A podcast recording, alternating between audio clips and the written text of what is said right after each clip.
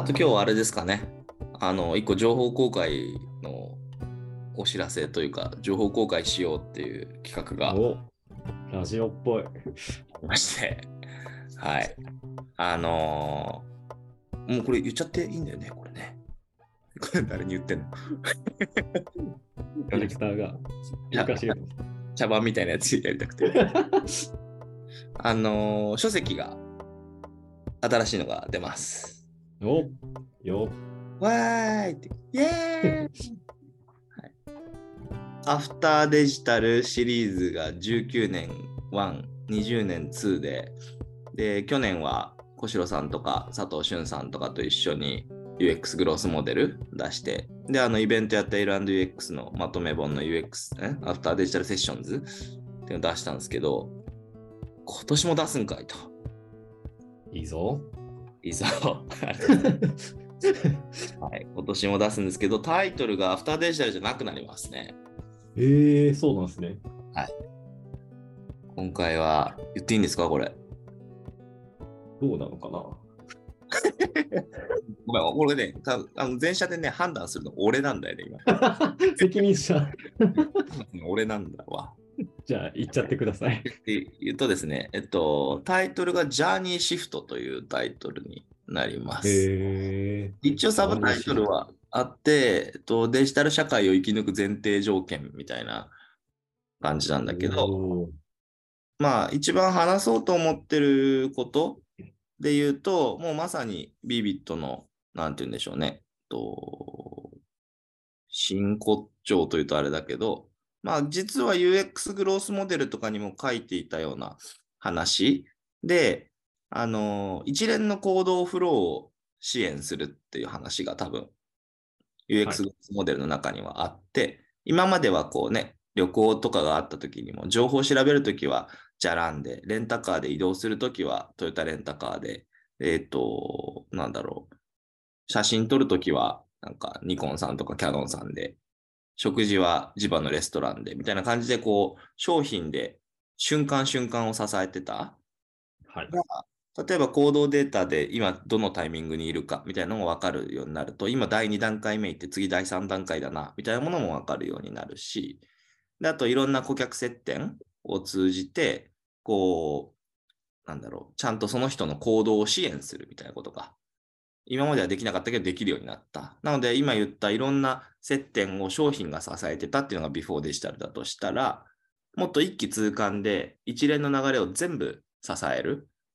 なんで今までだと三日坊主でダイエットやめちゃってたみたいな感じになっていたのが、なんかアプリが自分の体診断してくれて、ジム行ったら最適なものがもう決まってて、特に悩むこともなく、で、人も支えてくれて、で、終わったらなんかこう、取るべき食事とかもサポートしてくれて、で、人もいるからその人と仲良くなって、で、なんかこう、朝も今日やることみたいなものが届いて頑張ってねとか言ってくれて、とかになってくると、やめずに済む。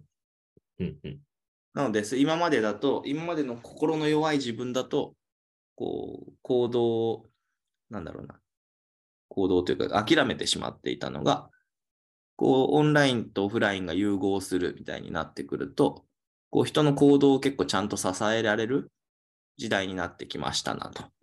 ので、はいジャーニーシフトって言ってるのは、その、まさになんかこう、顧客提供価値っていう、英語で言うとバリュープロポジションとか言うけど、顧客提供価値というのが、こう物とか情報の提供とか、なんか瞬間的にこう道具としての価値みたいなものから、なんか理想的なこうありたい成功状態、顧客の成功みたいなものがあって、それを実現させるためのなんかアクション、行動を可能にさせてくれるような行動支援みたいな。はいつまり成功状態に、えっと、普通だったらなかなか諦めちゃっていけないけど、いろんなもので支えてくれるから行動支援されていて、成功状態に行きやすくなってる。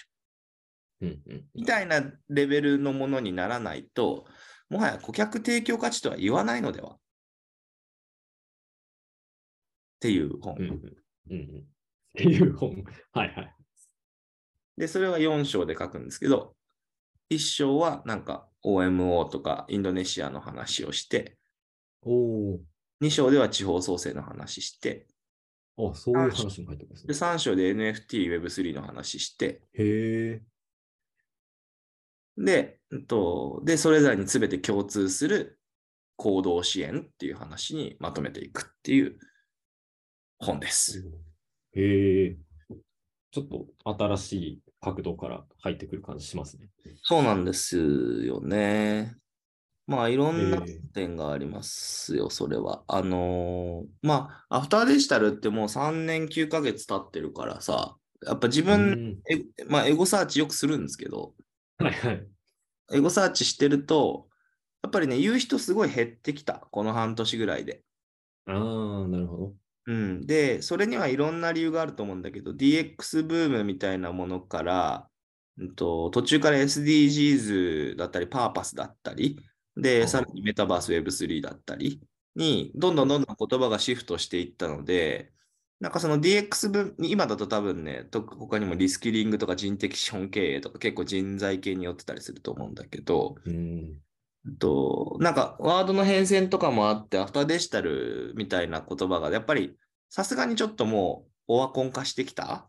かなってうん僕は思ってて、あファンはまだ言ってくれてるし、あのそれをそのみんなで掲げる指標にしてくれてる人もいるんだけど、そこまで行った人は大体もう UX グロースモデル読んでくれてて、会社の中でバイブルにしてくれてたり、自分の指針にしてくれてたりするんだけど、なんかやっぱりその、そろそろアップデートをかけて、アフターデジタル3ですかねってみんなに言われたんだけど、いや、ちょっともう、もう嫌です、みたいな。なるほど。うんそこの感覚ではい。アフターデジタルじゃなくなったんですね。なるほど。さすがにこのなんか頼り切るのなくないですかみたいな。3年間ずっと同じこと言って、でも検索ワード見るともう誰も調べてないわけですよ。投投稿してないわけですよ。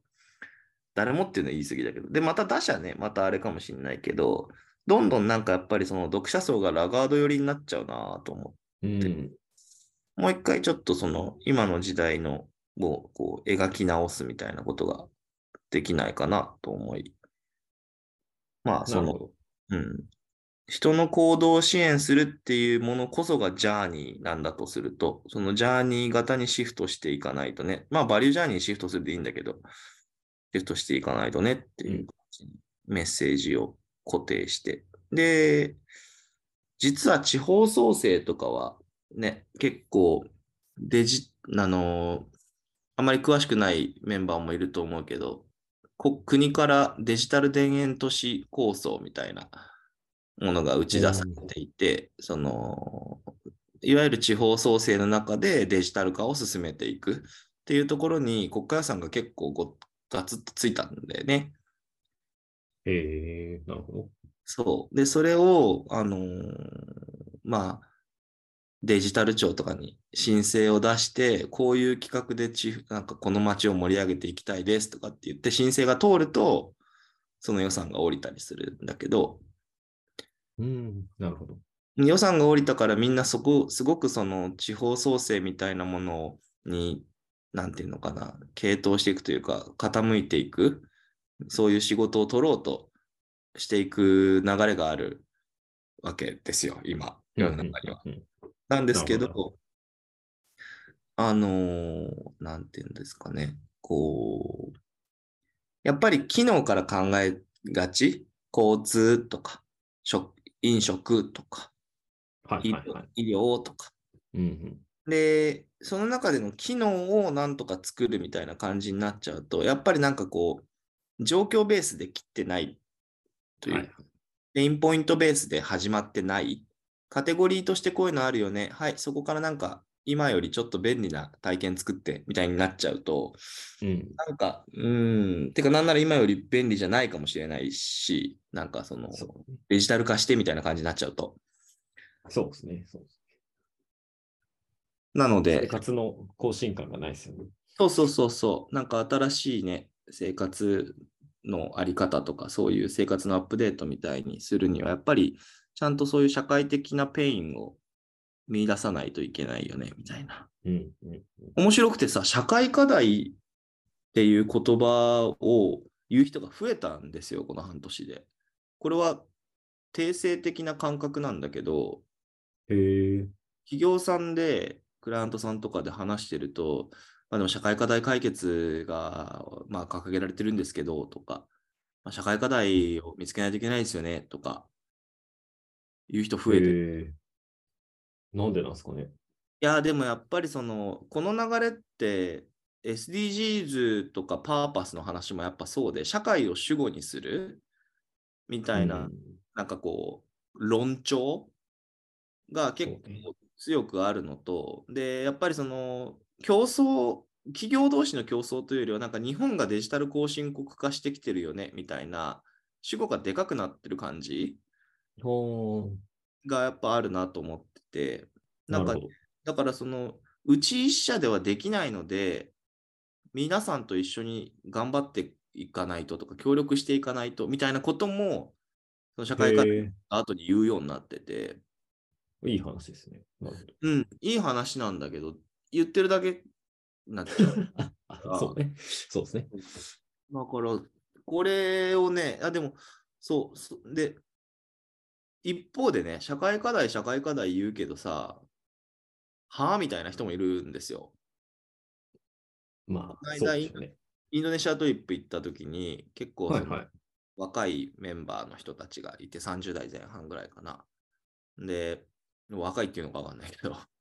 で、まあ、トリップに来る人って大体リーダー候補とかか、なんかこう偉い人だったりすることが多いんうんうん。だけど、まあ、30代の人で前半とかになるとあんま来ないんでね。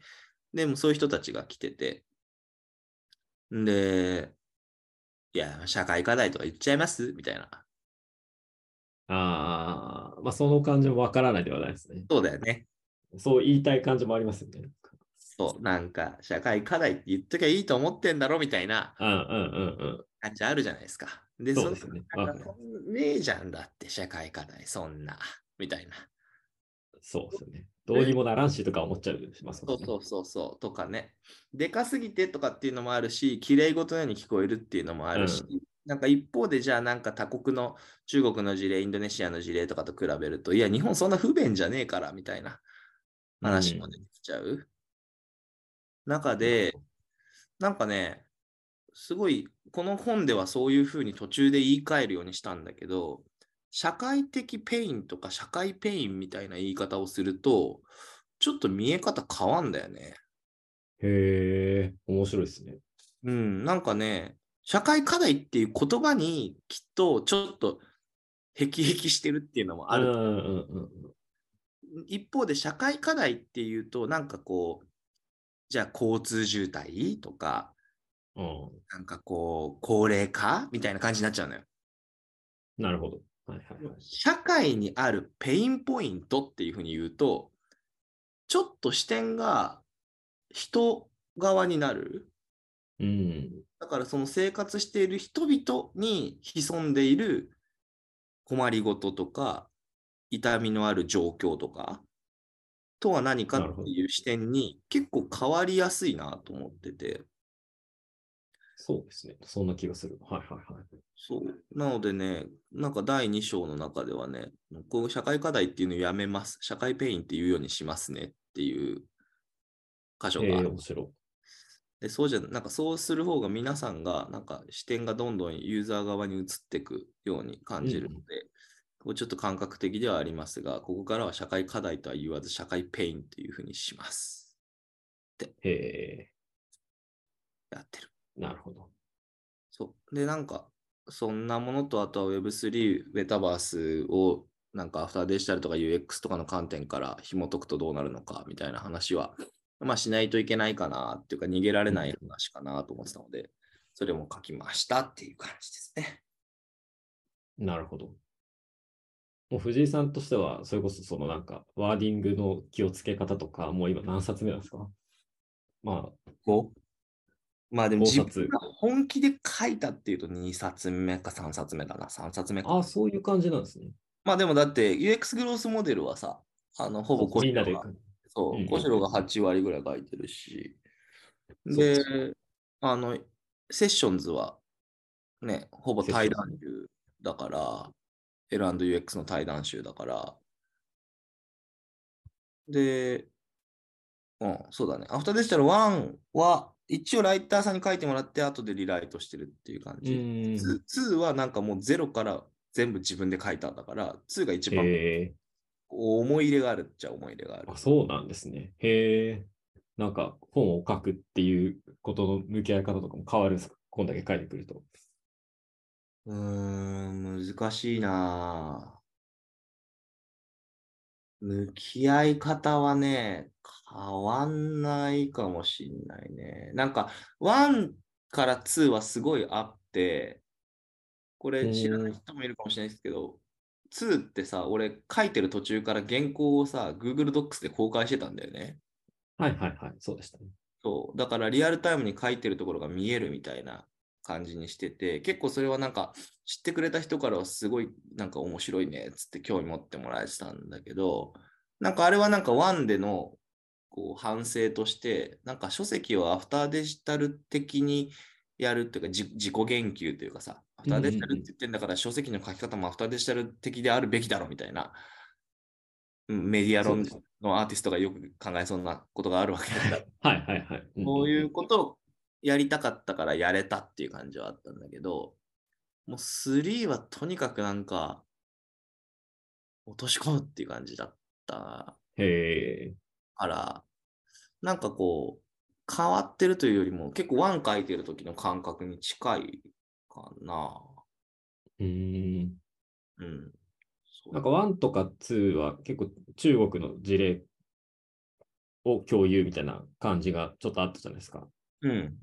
で、今回のだと、まあ、地方創生なり、テック系の話なり、そんな中国中国してないじゃないですか。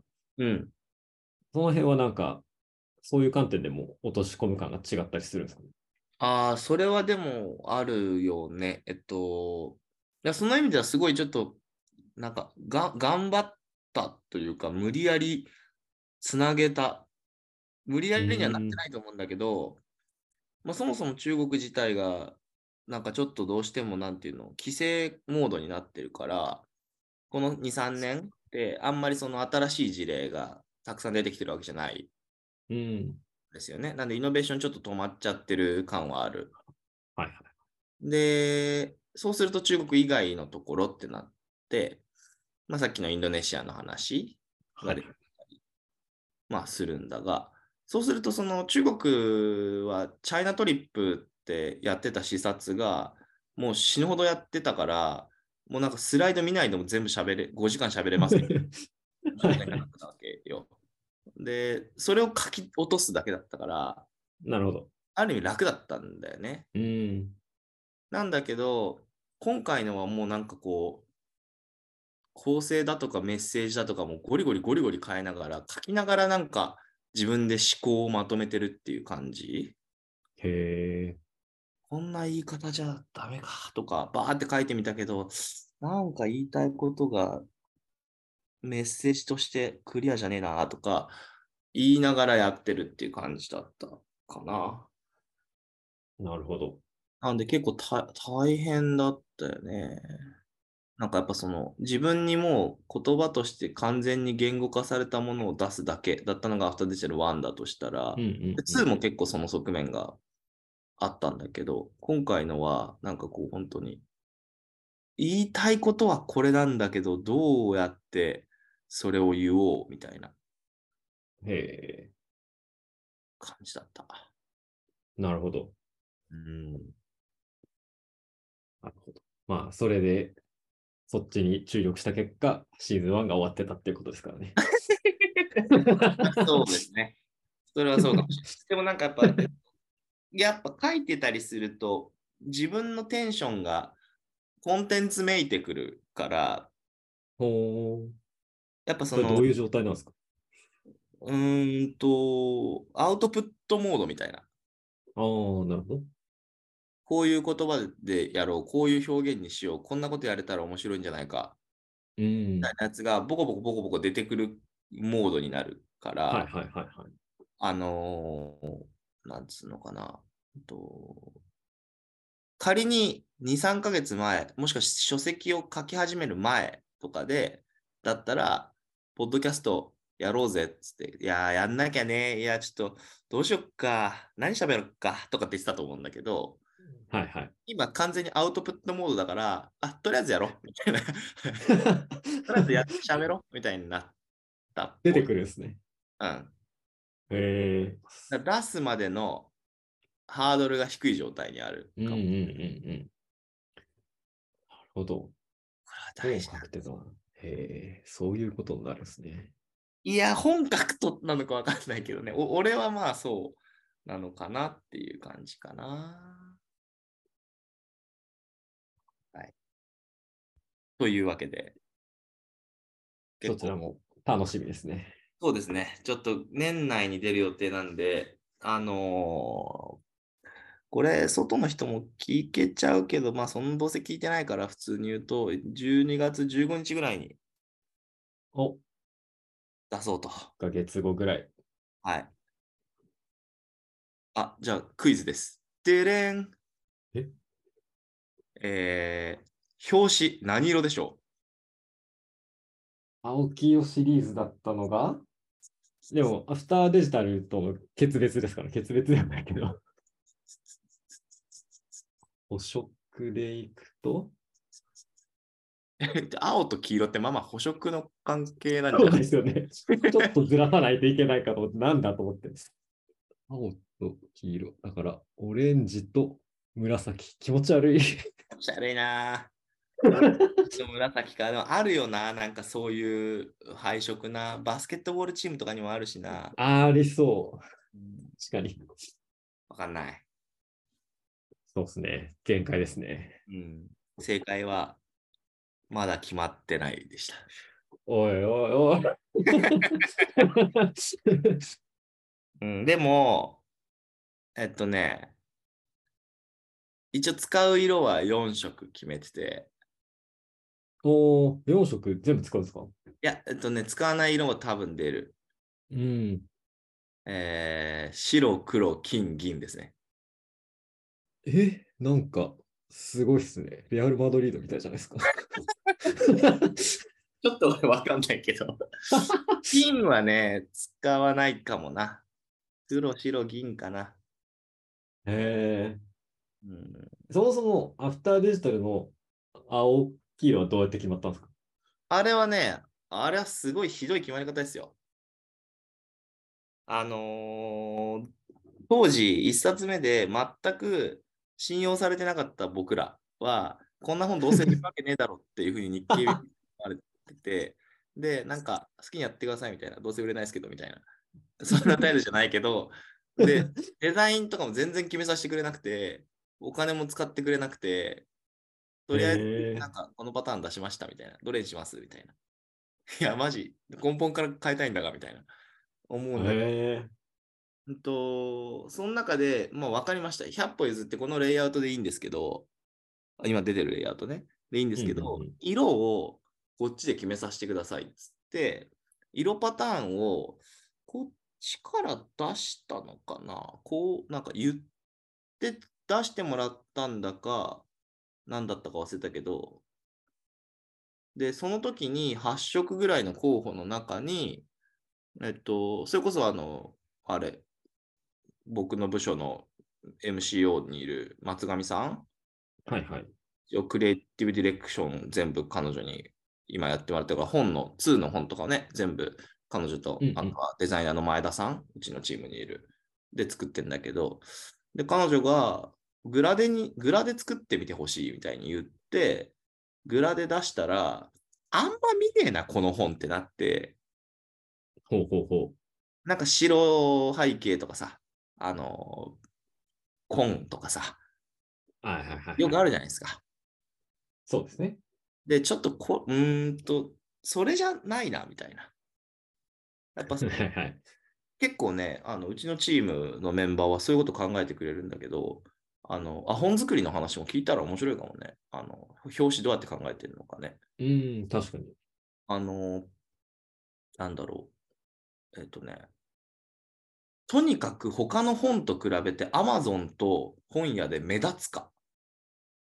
へえ、で、目立たなかったら終わりだから、そうですね。でもビビットのなんかこう結構ロジックの考え方からいくとあんまりああいう配色使うみたいに出ないかもしれないなとは思う確かに確かに。うんうんうん。なんかとにかく目立っ他のより目立たなきゃ意味ないくて色しかいじれないからおこのむちゃくちゃ派手なやつにしようみたいな。で俺えーなハワイアンみたいで嫌なんだけどとかって俺言ってたへえ、そんなやりとりが。あった。だけど、いや、これにしようみたいな。結局、松上さんと中島さんがやっぱ目立ってなんぼでしょってなって、そうなって、俺は正直ね、うーん、わかりました。理由には納得できますみたいな感じで、なるほど。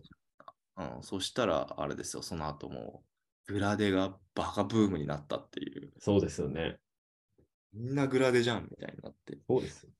うん先取りましたね。取りました？はい。でもその辺はちょっと僕というよりはね、松上さんが結構それを押してくれたさすがっすね。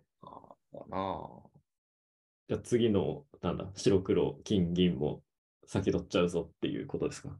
いやー、白黒銀はね、別にね、なくはないんですよ。なんですけど、今回は結構、どこまで言うかなんですけど、なんでしょうね、フォントがごちゃついていたりだだとか、へえ。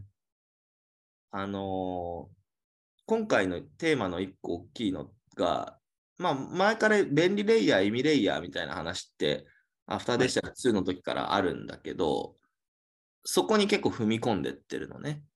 だから、東南アジアにある社会ペイン解決みたいなものをすごくオープンにみんな協力して作っていくみたいなのは利便性の追求だし、Web3 とか NFT みたいにこう特別感を醸成していきながらこう貴族意識を作っていったり、貢献したいっていう気持ちを作っていったりするのは結構意味の方の話。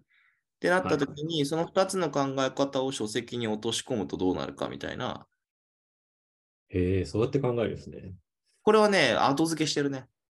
あ そうなんですね。わかんないこうやって考えてくれてるかもしれない。そうやってくれくれてる可能性はあるんだけど、俺が、なんか、まず変わってんのがいいっていうのがあって、で一番変わってる中で、これはなんでこれなんだって思ったときに、あ、意味性と利便性の両立だねって思っうて、ーん。そういうふうに考えてます。へえ。超楽しみですね。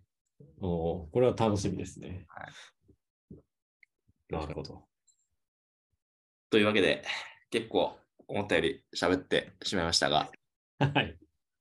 書籍についてはまあ、お楽しみにとはい。いうことで、えー今日はこんなところですかね。はい。では、まあ、あの、定常的に、こう、これからシーズン2が始まったので、始まりました。はい。ぜひ、私に頼らぬ、このシーズン2になっていけば良いなと思って。でも、一番俺が藤井さんが喋ってるのを聞きたいっていう気持ちがあるので、と藤井さんを呼ぶっていうことは積極的にやっていきたいなとあ、ぜひお願いします。はい。気持ちはあります。はい。喋りに呼ばれるだけだったら結構気軽に来れると思あ、う。なるほど。はいはい。じゃあ、シーズン2お楽しみということで。はい。はい。じゃあ、今日はここまでにしましょうか。はい。はい。では、ありがとうございました。ありがとうございました。